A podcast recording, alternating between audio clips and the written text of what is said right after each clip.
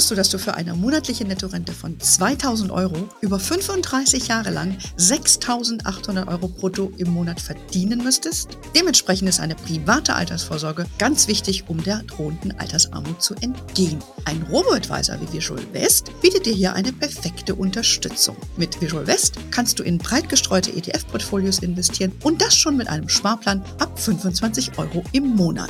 Mit dem Code HERMONEY24 erhältst du eine 50 Euro Prämie, wenn du dich für eine Investition bei Visual West entscheidest. Mehr Infos unter visualwest.de slash hermoney.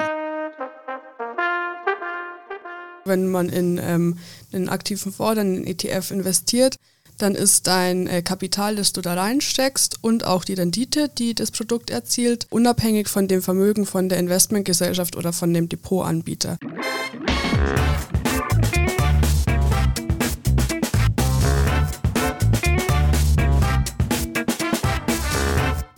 Euch super herzlich zum Her Money Talk, dem Geld- und Karriere-Podcast für Frauen. Die Spareinlagen sind sicher. So sagte das unsere ehemalige Bundeskanzlerin Merkel und der damalige Finanzminister Steinbrück in 2008 zu Beginn der Finanzkrise. Der heutige Bundeskanzler Scholz hat das vor kurzem im Handelsblatt selbst wieder bekräftigt.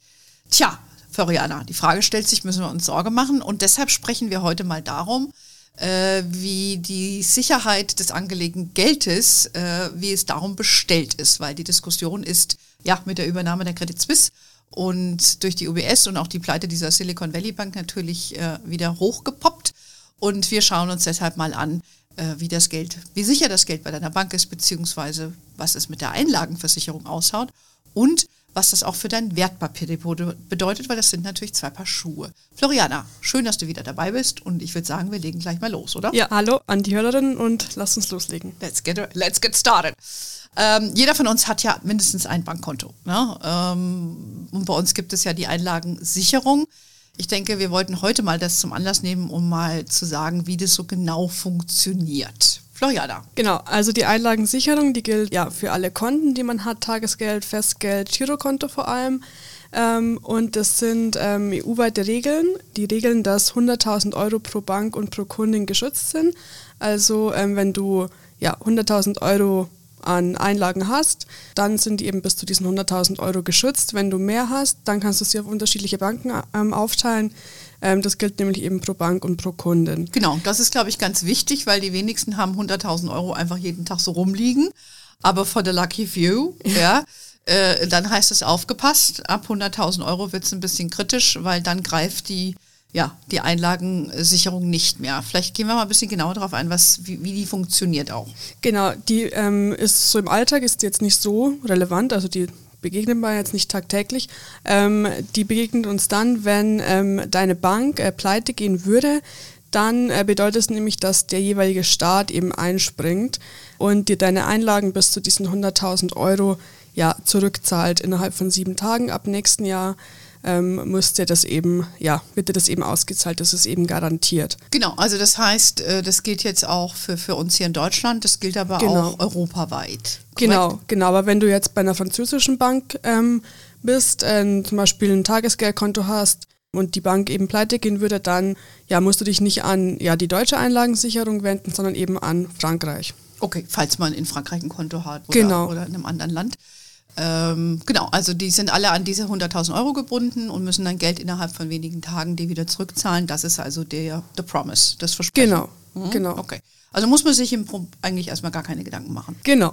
Also okay. eigentlich, ja, wenn man nicht mehr als 100.000 Euro hat, ähm, frei verfügbar, dann ähm, ja, muss man sich jetzt eigentlich nicht sorgen, weil du hast eben diese Einlagensicherung. Ähm, ja, es gibt dann noch ein paar so Sonderfälle bei den Sparkassen zum Beispiel und bei den öffentlichen Banken. Ja, das finde ich auch sehr interessant. Genau, ja. genau. Ähm, die, da gibt es nämlich noch so ein freiwilliges Sicherungssystem, vor allem bei den ähm, ja, Sparkassen und Genossenschaftsbanken. Da hat man so eine sogenannte Institutssicherung. Also Sparkassen und äh, Genossenschaftsbanken sind ja so aufgebaut, dass es ja ganz, ganz viele unterschiedliche Banken gibt. Also es gibt ja eine Sparkasse München, es gibt eine Sparkasse Erding. Äh, Erding, es gibt einen in Hamburg, es gibt überall welche und ja. die ähm, haben eben gegenseitig diese Institutssicherung. Also wenn eine Sparkasse, eine kleine in irgendeinem Ort ausfällt, ja, dann springen die anderen ein, so in diesem, ähm, das Motto ist so alle für einen. Genau, und das ist nämlich sogar in unbegrenzter Höhe. Also wer ähm, ja bei der Sparkasse ist oder bei ähm, Genossenschaftsbanken, der hat nämlich diese Sicherheit dann in unbegrenzter Höhe. Ja, das finde ich auch interessant, äh, weil ich erinnere mich ja an die Finanzkrise in 2008, 2009. Mhm. Da sind nämlich ganz viele gestandene Banker wieder zur guten alten Sparkasse getrabt und haben dort ihr Geld hingebracht. Mhm. Now you know why, weil die hatten ein bisschen mehr als 100.000 Euro auf dem Konto.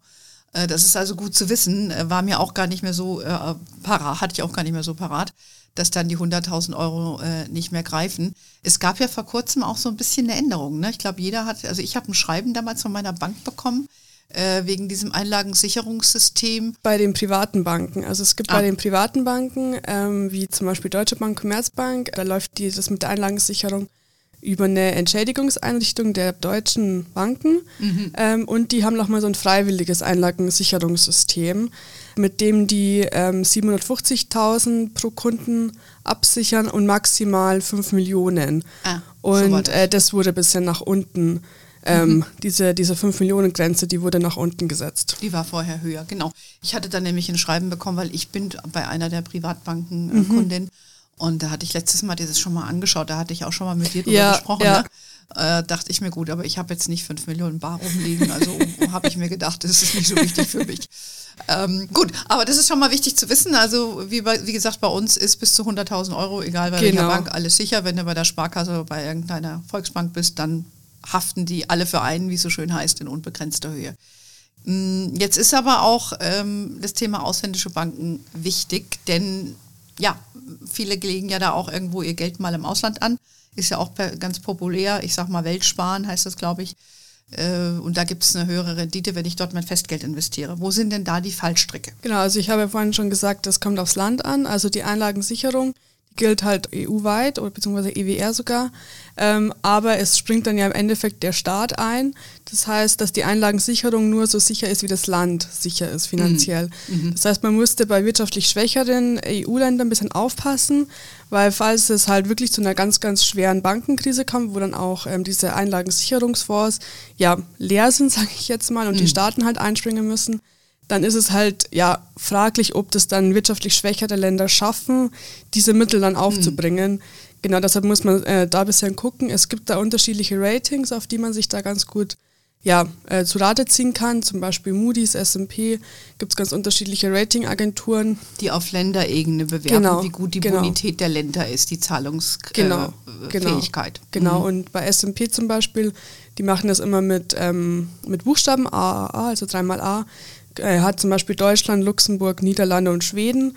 Und ich habe auch nochmal geguckt, ähm, Österreich hat A, also das zweitbeste. Mhm. So das Schlechteste jetzt bei SP habe ich gefunden, das sind äh, Bulgarien und Italien mit ähm, dreimal B. Also mhm. da vielleicht ein bisschen aufpassen wenn man da sein Geld nach Bulgarien trägt. Wäre nicht meine genau. erste Wahl, muss ich dir ganz ehrlich sagen. Aber gut, das ist, ich glaube, es ist ein wichtiger Hinweis, ne? weil, wie wir ja auch immer sagen bei uns, ich meine, wo es mehr Rendite gibt, ist auch mehr Risiko. Genau, da kriegt ganz man halt dann auch Regeln. mehr Zinsen, ja. Also genau. das ist halt, ja, Rendite-Risiko, ja. Ja, das muss man dann abwägen und dann muss man ganz sorgfältig das Kleingedruckte lesen.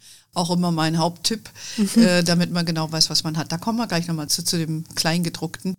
Vielleicht nochmal abschließend zu dem Part, warum braucht es denn eigentlich eine Einlagensicherung? Warum hat man sich für dieses Konzept eigentlich entschieden, außer dass man natürlich sagt, klar, die Bürger sollen irgendwie eine gewisse Sicherheit haben. Genau, ähm, das hängt mit, der, mit dem Geschäftsmodell der Bank oder der Funktionsweise einer Bank zusammen weil die Einlagen, die du an die Bank gibst, also dein Tagesgeld, dein Girokonto, dein Festgeld vor allem, die leist du ja nur der Bank. Und die Bank nimmt dann dieses Geld und trägt es in den Wirtschaftskreislauf. Also sie verleiht sie an andere Kunden, gibt Kredite aus für Unternehmen oder für Privatkunden, die dann ja, irgendwie Häuser bauen oder investieren und kuppelt so, also das ist sehr, sehr wichtig für den Wirtschaftskreislauf. Mhm. mhm. Ähm, und die Bank hat eben die Aufgabe dieser sogenannten Fristentransformation, das äh, haben vielleicht die einen oder anderen schon mal gehört, den Begriff. Ja, ich noch nicht, ich mich auf.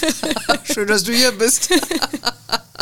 dass sie eben von den Kunden die kurzfristigen Einlagen bekommen und die aber dann an andere Kunden langfristig weitergeben. Ähm, da hat man eben diese unterschiedlichen Fristen und das ist eine Aufgabe der Bank, das zu managen sozusagen. Ja, was die eine besser macht als die andere, wie wir Genau. ja mitbekommen haben. Ja. Das war ja auch das Teil der Silicon Valley Bank. Das Problem, ohne dass ich jetzt hier ein Volkswirt bin und hochtrabend detaillierte Ahnung hätte von der Frau Yellen Ja. äh, in den USA, aber das war ja wohl anscheinend die Thematik. Ne? Genau. Das heißt, ähm, klar, ich glaube, in unserem Coaching wissen wir das, wir besprechen das ja auch immer mit unseren Frauen, wie eine Bank eben funktioniert. Das ist eine traditionelle Geschäftsbank. Dein Geld, äh, was du dann anlegst, ein Festgeld oder auch ein Girokonto, eher Festgeld und solche Sachen, Ja. dann nutzt, um das äh, weiter zu in Krediten Genau. rauszugeben und dann an der Marge eben äh, verdient. Ist ja per se nichts Schlechtes, Genau, äh, aber genau. da muss man eben gucken, dass die das richtig managen und damit das gelingt. Und falls es nicht gelingt, haben wir ja die Einlagensicherung. Genau, und da sieht man nochmal, äh, vielleicht nochmal ganz kurz, wann es problematisch wird, nämlich wenn alle Kunden gleichzeitig an ihr Geld wollen. Ja. So, das, Ja. das hatten wir jetzt ja auch eben. Sogenannter Bankrun. genau. Und hat man auch gesehen, wie das mit dieser Silicon Valley Bank Genau. so ganz schnell ging. Ich habe gelesen, dass sich das auch verstärkt hat durch die Social Media Genau, Kanäle. ja. Das, Das war innerhalb- in Windeseile gingen die alle hin und dann hast du natürlich ein Problem. Jetzt wissen wir natürlich auch alle, warum Herr Scholz sich hinstellt und sagt, ihr Geld ist sicher. Ähm, weil das möchte man natürlich zum einen vermeiden und es muss ja auch nicht unbedingt der Fall sein, aber so Ja. setzt man so einen, sag ich mal, so einen Wettlauf in Gang. Genau, so ein äh, Dominoeffekt. der- So ein Dominoeffekt, genau, der nicht optimal ist. So, das heißt, äh, Thema Einlagensversicherung, glaube ich, haben wir hier abgehakt ähm, und äh, auch verstanden, dass, dass man sich jetzt hier, wenn man unter 100.000 ist, eh keine Sorgen hat. Bei den anderen sollte man vielleicht überdenken, wo man sein Geld hinbringt. Wir haben ja nicht nur Konten, Girokonten, sondern wir haben ja auch viele Wertpapierdepots. Das sollten wir, glaube ich, auch noch mal kurz besprechen, und das ist ja nochmal ein Unterschied. Genau, das darf man nämlich nicht verwechseln, die Einlagensicherung und das Sondervermögen. Das Sondervermögen, das hast du, wenn du ein Depot hast. Ein Depot bedeutet, dass das ist der Ort, an dem deine Wertpapiere verwahrt werden. Also da hast du kein Bargeld, äh, sondern eben Wertpapiere, die in deinem Depot verwahrt werden. Also Aktien, ähm, Fonds, ETFs Genau. zum Beispiel. Genau. Mhm. Anleihen, festverzinsliche. Mhm. Genau, und äh, dieses Geld, ähm, das du eben ähm, in deinem Depot hast, das gilt bei deiner Depotbank als Sondervermögen. Und auch wenn du investierst, dann ähm, ist das Geld, das du in Fonds oder in ETFs investierst, auch Sondervermögen. Genau, ich glaube, da sollten wir noch mal ein bisschen ansetzen, weil wir haben da hier uns, einige Fragen wurden uns gespielt. Das war auch der Grund, warum wir gesagt haben, wir sollten da heute noch mal drauf eingehen, weil wir auch von unseren Coaching-Teilnehmerinnen da sehr viele Fragen bekommen haben. Also das äh, wissen wir ja, um ein Wertpapier zu haben oder einen Fonds braucht man eben ein Depot. Und das kriegt man bei gängigen Banken, aber auch bei Online-Banken. Also ich glaube, unsere Hörerinnen sind mit der Thematik hier vertraut. Aber wie sich das genau mit dem Sondervermögen gestaltet, da, hatten- da gab es ja dann doch einige Fragen. Ne? Genau. Ähm, ja, versucht es vielleicht noch mal ein bisschen äh, am einfachsten zu erklären, dass man eben sagt, dass das eben ja in einem eigenen Topf liegt, kann man vielleicht so sagen, und auch eine eigene Rechtseinheit ist. Ja, also das glaube ich ist wichtig zu verstehen, dass es eben nicht äh, vermischt werden darf mit, mit anderen Geldern, sondern wenn ich mir einen Fonds oder einen ETF kaufe, ist es ein Rechtsmantel, sag mal wie eine eigene kleine GmbH, die dann nicht vermischt werden darf mit den Geldern der Bank, oder? Genau, also wenn man in ähm, einen aktiven Fonds oder einen ETF investiert, dann ist dein äh, Kapital, das du da reinsteckst und auch die Rendite, die das Produkt erzielt, ähm, das ist einfach unabhängig von dem Vermögen von der Investmentgesellschaft oder von dem Depotanbieter. Ja. Ähm, es wird eben getrennt verwahrt, eben in diesen jeweiligen Töpfen, kann man sich ein bisschen so vorstellen, jeder Fonds oder jeder ETF ist so ein eigener kleiner Topf. Ähm, und man darf dann auch eben diese Töpfe nicht anfassen. Also es kann zum Beispiel nicht sein, oder es ist nicht erlaubt, dass man Verluste in dem einen Fonds einfach quersubventioniert durch Gewinne in dem anderen. Das wäre dann ja eine Veruntreuung.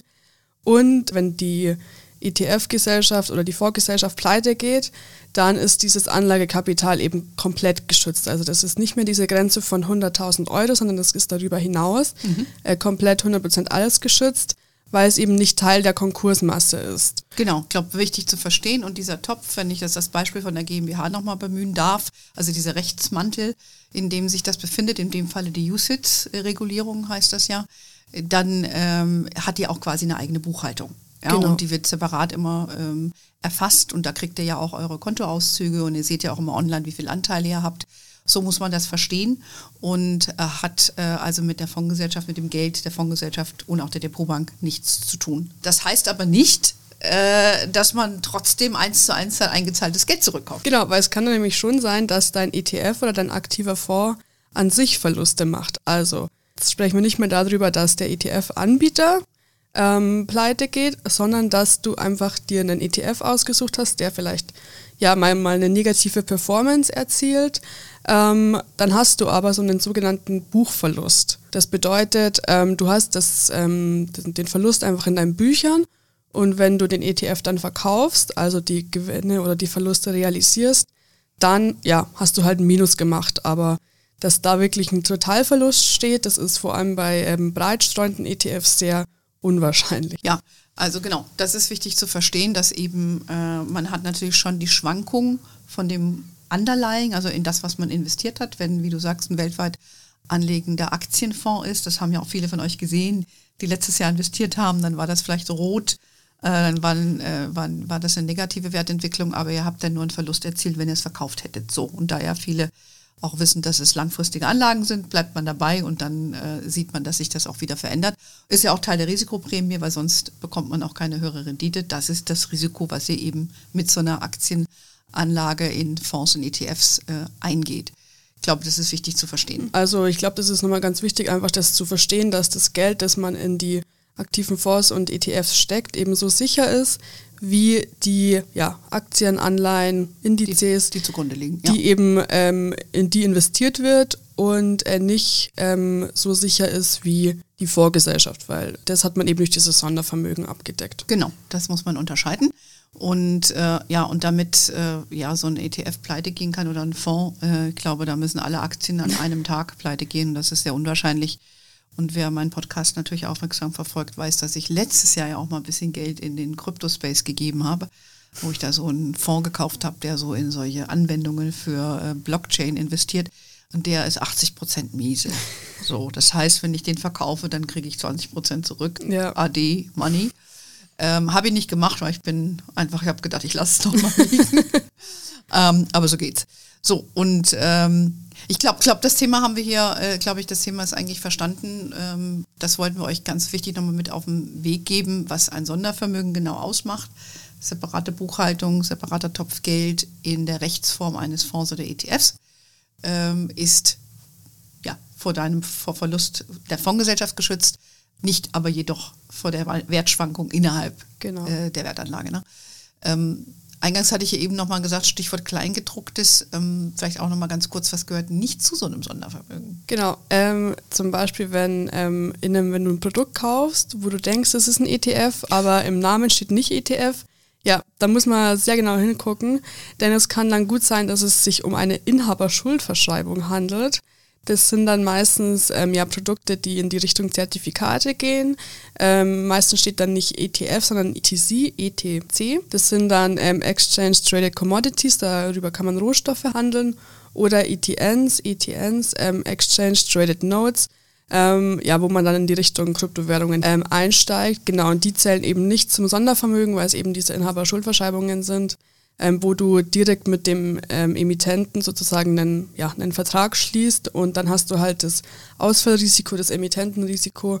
Genau, wenn dann dein Vertragspartner sozusagen pleite geht, ja, dann hast du Pech gehabt. Hast du Pech gehabt. Ähm, ganz wichtig nochmal, was du sagst, da die Kürzel ähnlich sind und man da schnell mal drüber liest, ETC, ETN ist nicht ETF. Ja, das okay? ist ganz wichtig. Ich höre mich ein bisschen an wie die Fanta 4. Aber so ist es. Ja, wenn da nicht ETF draufsteht, ist es auch nicht drin. Ja. Das gleiche gilt für die Rechtsprechungen. Äh, die sind in der Regel nach der USITS-Regelung, UCITS, gemacht. Wenn das nicht dabei steht und nicht ETF oder Fonds, dann ist es auch was anderes. Ja. ja? Das habe ich nämlich gerade bei Kryptosachen auch sehr häufig erlebt, dass mich äh, Leute angesprochen haben und gesagt, oh, ich habe mir jetzt aber so ein ETF auch Krypto gekauft. Mhm. Also ich gibt es gar nicht. Nee. Ja? Du kannst ja auf Kryptowährungen keinen ETF kaufen weil es ist nicht zugelassen und schon gar nicht auf den Bitcoin. Ja. Wenn es solche Sachen gab, waren das in der Regel ETNs ja, äh, oder irgendwelche Zertifikatestrukturen. Also wie gesagt, wollen wir jetzt hier nicht vertiefen, ist ein ganz anderes Ding, hört sich ähnlich an, ist aber von der Rechtsstruktur ganz anders, hat ganz anderes Risikoprofil und deshalb äh, nur was für Fortgeschrittene, würde ich jetzt mal sagen. So, was haben wir jetzt gelernt, Floriana? Also ich will so als Fazit ziehen, dass man ähm, ja einfach sehr, sehr breit streuen sollte, sowohl innerhalb der Produkte, dass man sich da nicht auf ein ja, Einzelunternehmen alles aufbaut.